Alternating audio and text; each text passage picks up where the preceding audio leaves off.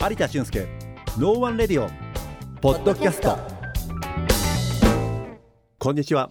マーケティングコンサルタントの有田俊介です。ナビゲーターの岡野美和子です。突然ですがはい。岡野さんは花粉症ありますか？いや私実はラッキーなことにまだデビューしてないんです。花粉症ございません。なんか最近はもううん。皆さんマスクしちゃってるのでね、そうなんですよね。なかなかわからないですよね、はいはい。でもまあ私も花粉症じゃないんですけれども、花粉症の方には本当に辛い季節のようですね。はい。もう二人に一人は花粉症みたいですというね。ことで、70年代ぐらいからこの花粉症っていうのはね出はい。始めたようですけど、あのこの番組のディレクターは10年あ。キャリアを持っているようです。キャリア。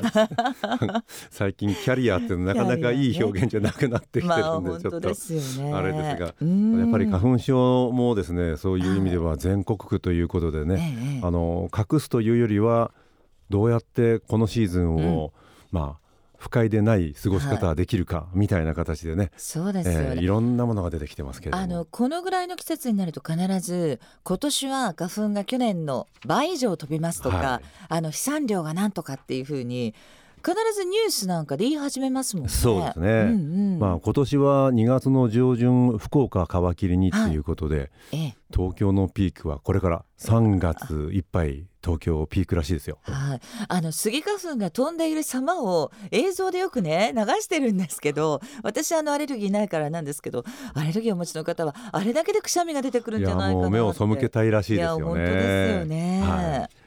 まあこんな花粉症についてもですね、はい実はこのニーズとウォンツというところで、はい、この前、えーご紹介いたしましたアイサスと組み合わせてですね、うん、もう確実にマーケティングというものが浸透してきているんですよね。はい。でまあ花粉症に関するニーズというとやはりもうこの花粉症の症状をいかに楽にするかということだとは思いますけれども、このニーズに対してのウォンツを考えるということで、はい。今日のテーマは春が来た、うん花粉も来た、そしてウォンツも来たということになります。ウォンツも来るんですね。はい、そうです。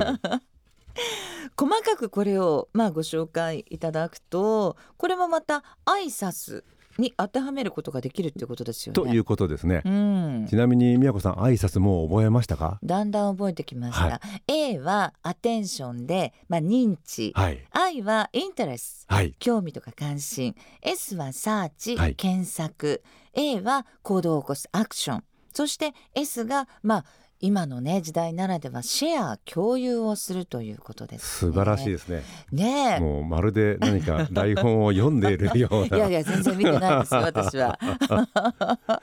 でまあそれを実際にこの花粉症の例に当てはめますと、初めに花粉が来るなはい、いうのはやはり先ほどもちょっとねええ。お話あありましたけれども、はい。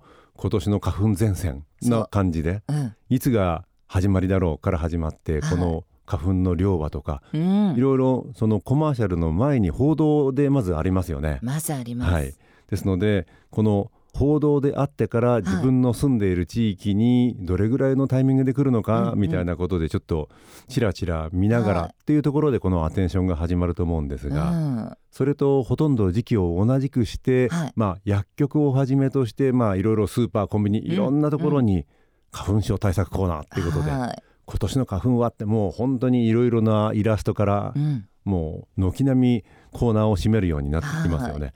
もう嫌が王でもうん。興味関心をそそるとはい。いうようなことなんですが、うん。そうは言いながらも実際に私の症状に効くのは何かしらと。はい。いうことで、いろいろまあこれは検索といってもインターネットだけではなくて、やはりその薬局の人に聞くとかね、はい。かかりつけのお医者さんに聞くとか、うん。いろんな形で、えー検索をしていきますよね。うん。でそこでじゃあ私の症状に一番合うのはどれだとか、うん。予防するのは何だとかはいろんな選択肢が出てくるのでその中からいくつか試してみようとうん。いうことでのアクションとはい。いうことになってそれを実際に試して、うん。このマスクこのスプレーどうだった、はい。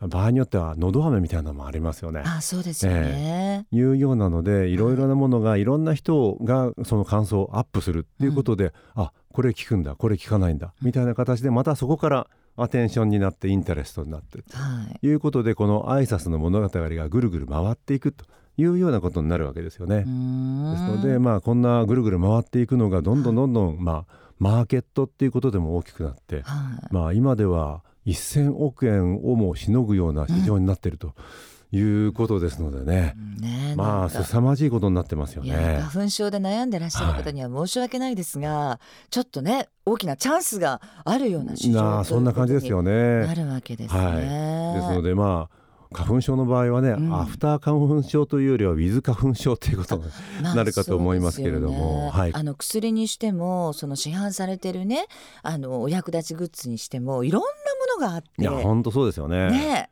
その方のニーズに合ったもの。よくあの最初に聞いてたのは眠くなってしまうアレルギーの薬いはいはいはいはい。てあれ困りますよね結構そうですよね。で特に今ステイホームでうんみたいな形で、オンラインのっていう形になってくると、眠くなっちゃうと本当にうん爆睡しそうですしね。本当ですよね。そこにベッドがあったらなんとなく吸い寄せられる感じね、がだって誰もわかんないだろうみたいな感じになっちゃうよんでね。ね。そのね本当注意していろいろ選んでいかないといけないですけれどもね。ねやっぱ、り花粉症グッズなんか見てても、はい。薬薬していなくても結構可愛かったりね、うん。マスクにしてもイラストがいろいろ施されていたりとか、はい。はい。少しでもまあ快適にとかストレスがないようにうんいうところで多少なりともこうまあ楽しむまではいかないにしてもはい。苦痛を和らげるようなコミュニケーションがいろいろ取られていると思いますけれども。うんあとなんかオペをしたりとかっていうのもありますよね。ね。なんか鼻の奥を焼くっていうのを聞いたことあ あれは効くんですかね。やったら良くなったっていうねそんな知人もいましたね。そうなんですね。じゃあそれこそそやはりシェアしていただくいう感じですよね。はい。ちなみに、はいはいあの10年歴を持つデはい。ィレクターは水なしで飲めるシートタイプの薬をね常備してるそうであす。薬なんですね。うん、あれなんかペロッとキャンディーかなんかと思ってたんですけそどうそう。美味しいのかなとか思って見てたんうんですけ、なんか口臭予防なんかでもああいうシートってね結構売ってたりしますけど、ど、はあはもしかしたら即効性があるのかな？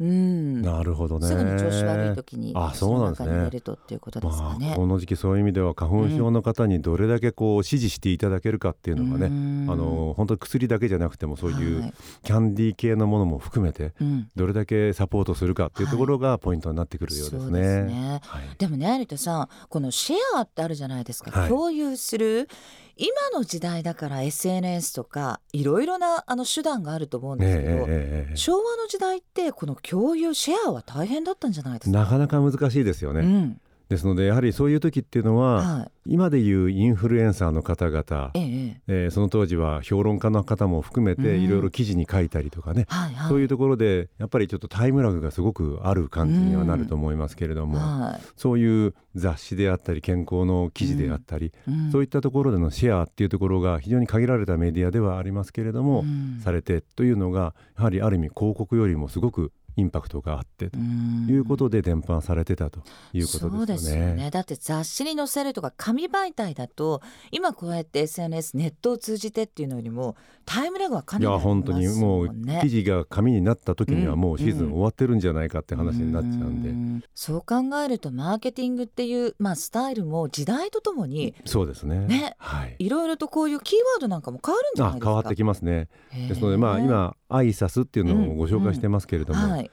その前の時代は実はアイドマっていうものがありましてね。アイドマはい。これまた ちょっと別の機会にご紹介しますがその 時にはですね、はい。何がなかったかっていうとサーチとかうん。シェア、今おっしゃったようなところがねなくてその代わりにあの D っていうのは欲望デザイア。